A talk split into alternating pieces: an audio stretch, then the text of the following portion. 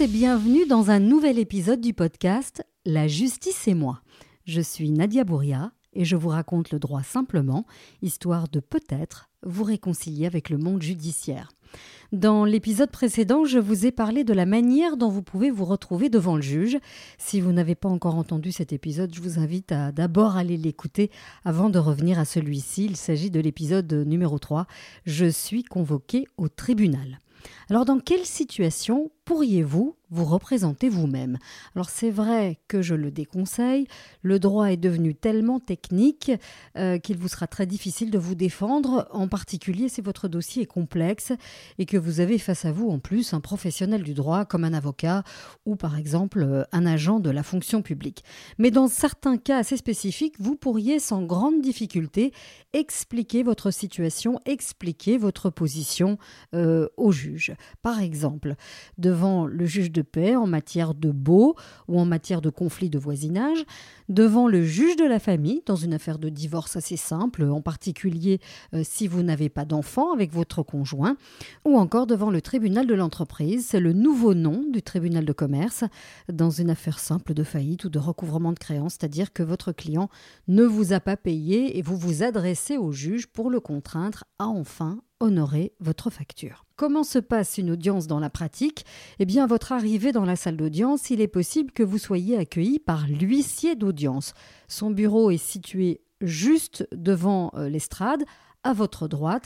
C'est le seul qui n'a pas de toge noire, mais vous le reconnaîtrez euh, assez facilement, le ou la d'ailleurs, parce qu'il y a des femmes euh, huissiers d'audience. Il ou elle a la liste des affaires du jour et il interpelle les avocats et les justiciables. C'est à lui ou à elle que vous devez présenter votre carte d'identité et votre éventuelle convocation. L'huissier d'audience est la personne qui va en quelque sorte prendre les présences et euh, les signaler au juge ou au greffier.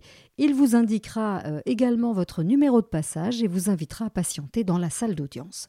Alors, l'attente peut être assez longue, en particulier euh, si vous comparaissez devant le juge de paix, puisque les dossiers avec avocat sont généralement prioritaires. Ça s'explique assez simplement. Euh, les avocats ont parfois plusieurs audiences le même jour et passent d'une salle à l'autre, et on leur donne une sorte de priorité, en particulier s'ils ont écrit au juge pour dire qu'ils sont attendus par un autre président. Alors, lorsque le tribunal entre dans la salle d'audience, c'est-à-dire euh, lorsque euh, le juge arrive et les autres personnes qui l'accompagnent, vous devez vous lever et vous pourrez vous rasseoir lorsque le président vous le dira. Attendez donc que votre affaire soit appelée. Dans l'intervalle, regardez bien euh, comment les avocats se tiennent, où ils se placent. Cela vous aidera à être moins stressé quand votre tour viendra. Lorsque votre affaire est appelée, levez-vous et approchez-vous de la barre. Le juge est toujours habillé d'une toge noire et est assis euh, sur l'estrade au milieu et oubliez tout ce que vous avez vu et entendu dans les films et séries américaines. Le juge ne s'appelle pas votre honneur et on ne crie pas objection votre honneur si on entend la partie adverse dire des choses qui ne nous conviennent pas. Euh, chez nous, on s'adresse au juge en disant Madame le Président ou Monsieur le Président.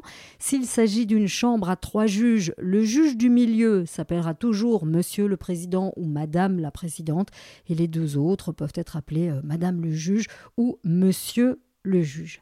Dans certaines audiences, par exemple devant le tribunal de police euh, ou au tribunal correctionnel, il y aura également le représentant de l'État, c'est-à-dire le parquet. Il s'agit de monsieur le substitut du procureur ou madame le substitut du procureur. Le plus souvent, il ou elle est assise à gauche, à votre gauche, et de l'autre côté, à droite, il y a le greffier ou la greffière.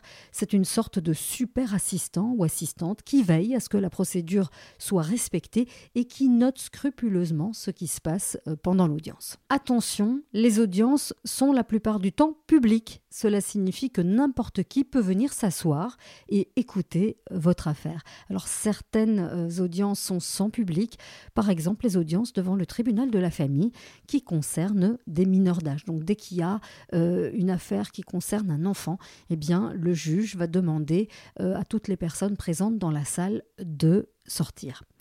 Après vérification de son dossier, le juge va donner la parole à toutes les parties. Alors ici, je dois m'arrêter et faire une distinction entre le tribunal correctionnel et le tribunal civil.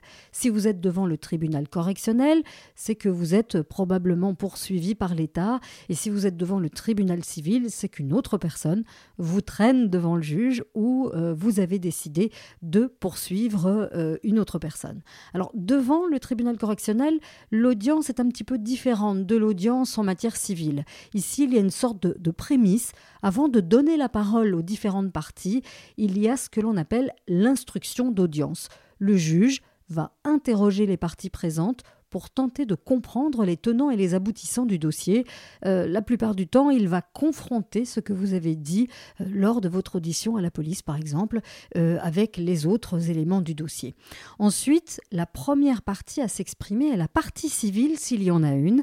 La partie civile, c'est la victime qui vient demander la réparation de son dommage. Alors par exemple, si elle a subi des coups et blessures et qu'à la suite de cela, elle ne peut plus se déplacer et donc travailler, elle demandera au tribunal que le responsable soit reconnu coupable et qu'il paye toutes ses dépenses médicales et toutes les conséquences négatives liées à ses coups et blessures.